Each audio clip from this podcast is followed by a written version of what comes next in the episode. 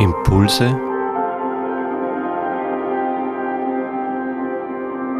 aus der Pfarrgemeinde Hallstatt Obertraum.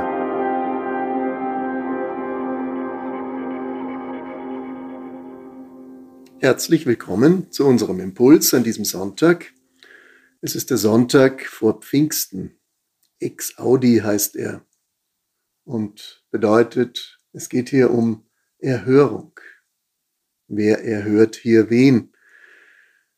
Dazu eine alte Geschichte aus der Bibel, aus dem ersten Buch Samuel, Kapitel 3.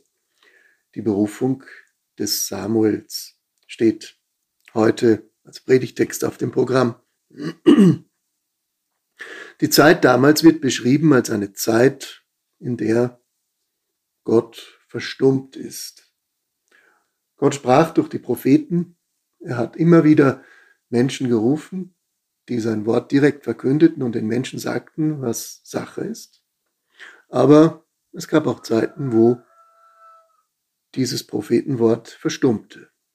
Hier heißt es, es kam selten vor, dass der Herr ein Wort mitteilte. Es gab auch keine Visionen mehr. Das heißt, man hatte eigentlich sich an alles gewöhnt. Es gab keinen Blick, keinen Aufbruch in die Zukunft, keine Träume. Und der alte Priester, Oberpriester Eli, verwaltet im Tempel den Dienst am Heiligtum. Er hat jetzt einen Jungen, der ihm dabei hilft. Das ist Samuel.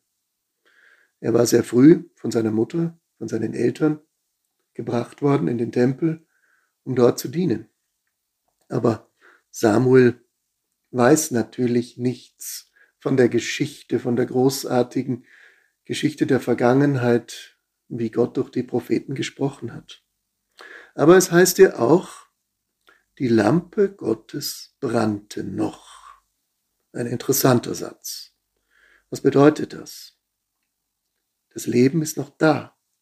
Nur es ist auf einem niedrigen Docht wie eine Lampe zurückgedreht. Sie glost, sie glimmt, aber sie spendet nicht mehr Kraft, Begeisterung, Aufbruch. Aber man pflegt noch den Gottesdienst, würden wir heute sagen. Und dann kommt es zu einer wunderbaren, eigenartigen Geschichte. Samuel hat sich gerade hingelegt. Er schläft im Heiligtum und dann hört er eine Stimme. Samuel, Samuel. Und er denkt natürlich, Eli hat ihn gerufen.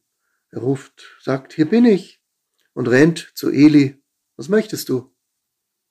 Eli sagt, ich habe dich nicht gerufen. Und das wiederholt sich dreimal. Samuel wusste nicht, wer ihn rief. Er erkannte nicht, dass der Herr ihn gerufen hatte, steht hier. Denn er hatte noch nie ein Wort des Herrn erhalten. Ja, wie sah sein Glaube aus? Er war darin großgezogen worden. Er hatte gelernt, was Glaube ist, äußerlich, aber noch nie eine Verbindung direkt zu Gott. Ich habe ja manchmal den Eindruck, dass auch wir oft in der Kirche großen Wert darauf legen, die Tradition zu hüten, dass wir glauben, wie die Vorfahren und dass wir meinen, es geht immer so weiter. Aber wenn dann plötzlich etwas passiert, wissen wir das nicht einzuordnen. Wir erkennen nicht den Ruf Gottes, der da drin steckt. Und meistens sind Dinge unerwartete Art, die uns durchrütteln, durchschütteln, die uns aufwecken. Wie gesagt, Samuel läuft wieder zu Eli und nochmal zu Eli. Und jedes Mal weiß auch der alte Priester nichts damit anzufangen. Oh, oh, oh. Wie tot, in der Tradition lebend, kann man nur sein. Aber Eli weiß einen Rat. Er erkennt, da ist mehr dahinter. Er sieht plötzlich, dass Gott selber den Samuel ruft. Er sagt zu ihm, wenn du die Stimme nochmal hörst, dann sage, rede, denn dein Knecht hört. Vielleicht ist es ja so, dass wir den Rat von älteren Menschen brauchen und die Erfahrung, die etwas wach hält, die Möglichkeit zumindest, dass Gott reden kann. Und hier geht es prompt in der Geschichte. Tatsächlich, Gott ruft nochmal in dieser Nacht. Und Samuel sagt, rede, denn dein Knecht hört. Es ist eine Verheißung, die die Zukunft Israels betrifft, die uns jetzt vielleicht gar nicht so sehr interessieren mag. Aber in dem Moment, wo Samuel seinen Sinn auf das richtet, dass Gott reden könnte und reden wird, dreimal hat er ihn schon gerufen, das ist schon ziemlich massiv, wird sein Ohr aufs äußerste geöffnet und gespannt sein Sinn auf das, was denn nun kommt. Was beginnt hier? Das ist offen. Hier ist nicht schnelle Befriedigung der Wünsche gefragt, sondern als einziges ist hier zunächst Geduld gefragt, das Ohr zu öffnen und warten zu können und sich und dem Wort Gottes Glauben zu schenken. In diesen Tagen finden in unseren Gemeinden die Konfirmationen statt.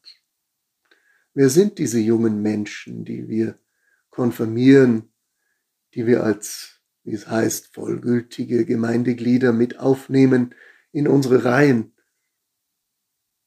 Ich glaube, es sind mehr als Gemeindeglieder, die irgendwann brav ihren Kirchenbeitrag zahlen werden oder auch nicht oder austreten werden oder ihre eigene Wege gehen, erkennen wir rechtzeitig, dass diese jungen Menschen eher solche Leute sind wie Samuel, die bereit sind, sich konfirmieren zu lassen, etwas zu befestigen in ihrem Glauben, aber ermöglichen wir ihnen auch, dass sie ihr Ohr geöffnet haben für den Ruf des Herrn und dass uns vielleicht Dinge unterkommen, die wir noch nie gehört haben oder die wir äußerst seltsam empfinden. Wichtig ist, diesen jungen Menschen Glauben zu schenken, dass sie als Gemeindeglieder auch ihr Ohr beim Herrn haben und das alte Wort der Propheten auch in ihnen wach wird.